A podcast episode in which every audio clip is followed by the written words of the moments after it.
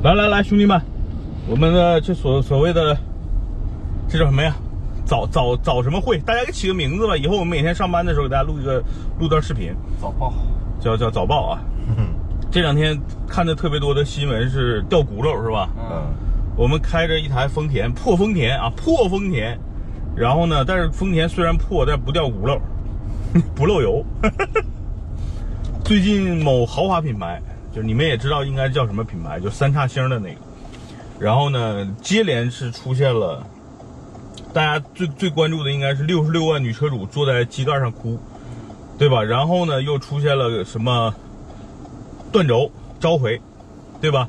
然后呢，这两天接二连三的是有一个新车开去十五分钟轱辘掉了，嗯，我这太夸张了呀！我，所以我就特别替这个这个这些买豪华品牌，尤其是这个品牌的车主们担心啊！就是你们花的钱应该是在整个中国境内买同样级别的车，你们花的钱应该是最多的，对吧？咱们拿奔那个 C 啊 C 级和这个呃宝马三系去对比，其实最后落地价，如果拿最低配的奔驰 C 跟最低配的呃这个宝马三系，其实它的差价应该是在四万到五万，也就是说你多花了四万到五万，但实际上你买到的品质质量是其实是很差的一台车，甚至对吧？你看我们开这个叫叫凯美瑞一六年的，现在跑了快十万公里了，它也没出现什么掉轱辘啊、漏油啊，所以你花了最多的钱，给给这家厂家贡献了最多的利润，但是你得到的产品并不是最优质的，所以这个我是觉得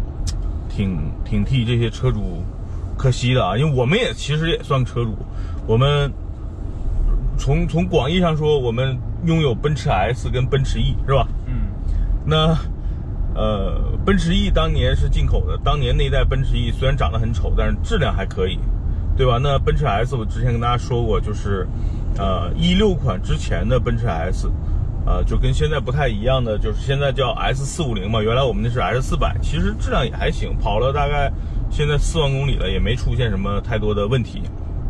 其实奔驰啊，确实是不是让人特别省心的一个品牌，呃。出现这么多事儿，我给大家捋一捋为什么。第一呢，就是为什么奔驰一断轴，其实特别简单，轴为什么会断，说明那个轴不行。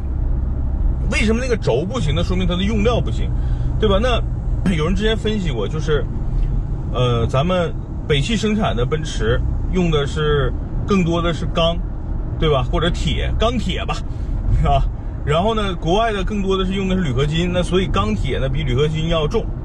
那官方的解释是我车加长了，加长了车肯定就重。你仔细想想也对，但是你想，一个一米六八的美女和一个一米七二的美女差了四厘米，她俩体重都是一百斤，那难道就是这这个高的就应该重吗？不应该这么理解，对不对，牛逼？你了解美女比较多，你觉得有道理吗？我觉得有道理。对吧？所以我觉得这个这个是不成立的，只能说明它车确实重了，用料不好。第二呢，它的轴，它为什么断，就是因为轴确实也不行，啊，所以我觉得这是这是我这么理解的。所以它断轴，断轴呢，厂家的态度就是召回嘛，召回给你换个轴。嗯，怎么说呢？就是这个美女啊，本身呢长得不是很好看，但身材不错，对吧？然后召回了呢，就给你整个容。那本质上，她再生孩子还是不好看，只是看上去好看了，是是这么理解吗？对。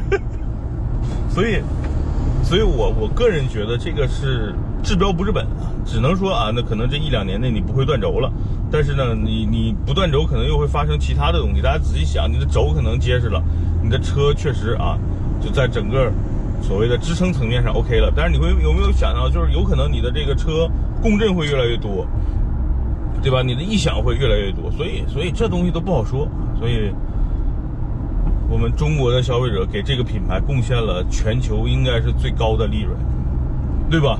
因为大家想，去年这个品牌在国内差点就就超过了奥迪，拿到了销冠王，就是豪华品牌里。但是，奥迪大家知道是是用了非常非常多的促销低价换来的这么一个销冠，那实际上奔驰的利润是非常非常高的。就这点我是挺替大家这个这个痛心的，就是我们给他贡献了那么多的钱，他们对我们反而不厚道，这是跟之前说的大众是一模一样的，对不对？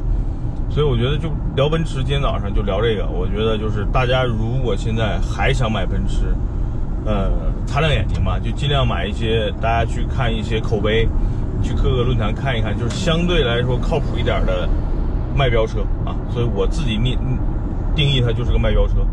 哦，对，还有一个就是那个也是新车，是吧？开着开着，然后窗户也爆了。那这个反正这就不好界定了。他说是新车提了一晚上，是吧？第二天天窗爆了，那有可能是被人砸了。这个东西反正这就不好说了啊。这个这个这种东西，我觉得，那你像掉轱辘那个，那没得说，这就是质量问题。漏油这也是质量问题。哎呀，这么豪华的品牌，质量真的挺令人担忧的。你看咱们开了那么多。就是各种品牌的车，咱反而奔驰开的少，是吧？其实觉得都还行。哪个质量差？路虎。路虎。给大家说个花絮啊，前两天给大家拍了一个路虎的发现四啊，Discovery 四，就是我们那天试的是一台二手车啊。当然，你可能说这二手车本身可能车车有问题，但是我我。我后来咨询了一下啊，就是这是很多车主发生过的事情，就是那个车可能长时间没有大脚轰油门了。我跟我跟牛鞭为了测一下这个车的这个加速的质感，因为毕竟是个六缸三点零机械增压嘛，我就一脚油门，其实没有踩到底，大概四分之三吧，然后冲刺了有五百米，没有，没到五百米。三五百米吧，然后牛鞭就说：“南哥，你看你这车怎么冒烟了？就前面机盖就感觉呜升起了很多烟。”我当时第一反应是什么呢？我说是不是发动机要要着了，自燃了？我特别紧张。然后，然后我我说牛鞭别着急，咱俩先下车。我闻了一下味道，我就知道没事儿。一闻那个味儿是水蒸气的味儿，我知道可能就是要么就是这个这个蒸发箱是吧？不是不不叫蒸发箱，就是那个防冻液，肯定是防冻液漏了。然后下地一看那个。滴答滴答的在滴粉色的液体，我知道啊，防冻液。然后我就给车主打电话，我说哥呀，我说你这个车我一拍怎么还漏了？他说啥漏了？我说防冻液呀，滴答滴答的。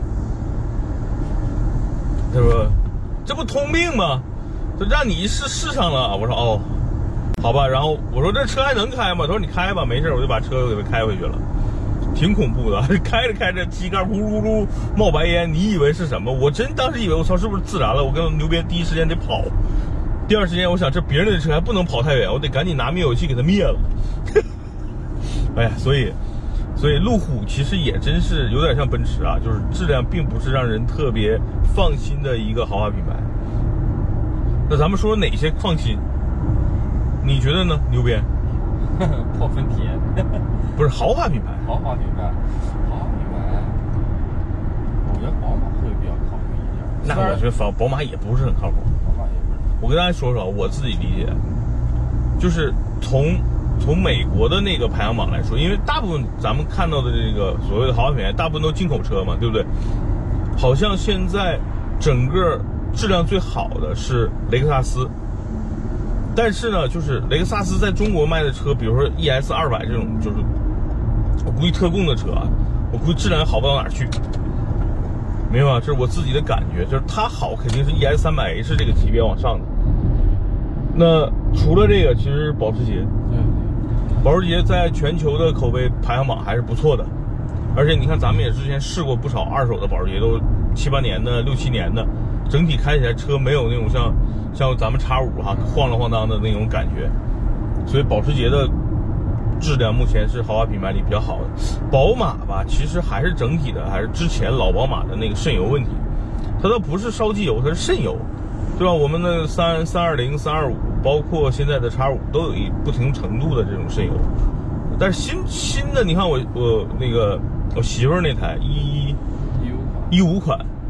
到现在了，跑了小小五年了，跑了差不多八万六万公里了，六万公里，六万公里，反正也没事儿。把之前的老的宝马真的渗油这事儿真的是，从原来三系五系，对吧？再到叉三叉五，反正没有不渗的。所以豪华品牌里边，就是这两个品牌还是不错的。呃，奥迪其实跟宝马相对来说差不多，半斤八两。豪华品牌里。其实有一个品牌，我现在挺感兴趣，但是我我没怎么开太多它的车啊，就是捷豹。虽然你说捷豹路虎是一家，它质量，但是我真的就我身边开捷豹的人太少了。